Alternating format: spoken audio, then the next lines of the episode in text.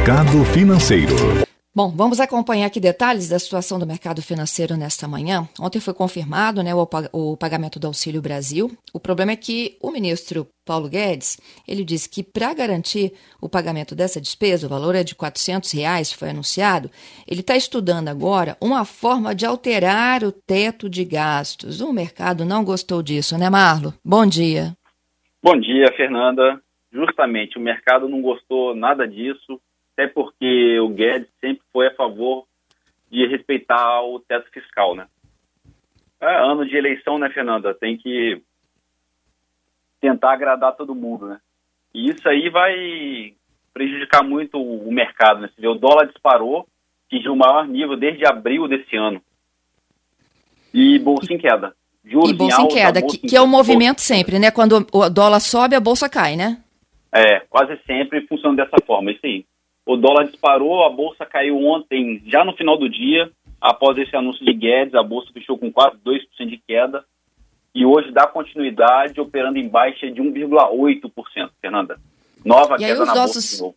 Os nossos investidores vão para onde? Vão para outro país, né?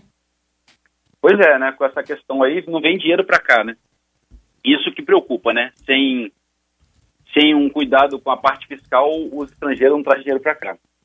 Isso é, é bastante que, ruim. O que, que se especula, Marlo? De onde que ele vai tirar essa então, diferença então, aí para pagar o é, auxílio? É, ele pode pedir um, um chamado waiver, que é um, uma licença para gastar mais, entendeu?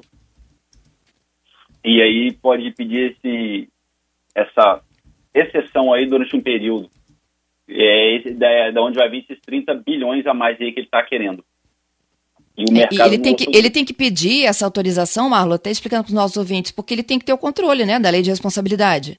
Pois é, tem que pedir autorização, isso aí, para ter esse controle e depois devolver o dinheiro, né?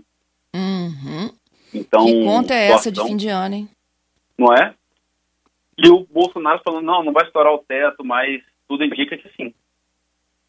Você vê que a Isso... bolsa sofre muito o dólar também, né? O dólar bastante alto. Aí sim. impacta na inflação e tudo, né? Então, então final de ano aí bastante conturbado para para mercado em geral, né? Inflação bem alta, tem a questão das, da construtora chinesa também, que está bem ruim lá na China, né? Então, é, pegou... E o, o, o, dólar em alta, isso no dia a dia aqui do cidadão impacta no produto que ele compra no supermercado, no preço da gasolina que ele abastece, na, é, é, o consumidor pagando a conta. É, porque o reajuste do combustível também vem da, não só do preço do petróleo, mas também do dólar, né? Uhum. Então acaba impactando, né? Você vê o, a gasolina nos postos aí já está quase, acho que já passou de 6,50, né? Semana abastecida estava 6,49 alguns postos, né? Se lembrar aí, acho que duas semanas atrás estava 6,20. É. Você vê, aí o nosso salário o não acompanha. É, e o nosso salário não acompanha. Então tem uma corrosão do poder de compra do cidadão, né? Continua ganhando a mesma coisa, a inflação está bem acima do salário, ou até do reajuste do salário dele.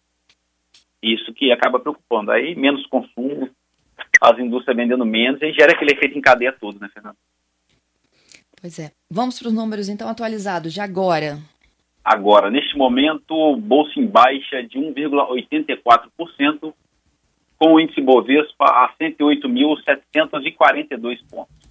Mercado americano, o índice Dow Jones recuando 0,2% e a bolsa eletrônica Nasdaq neste momento subindo 0,4%.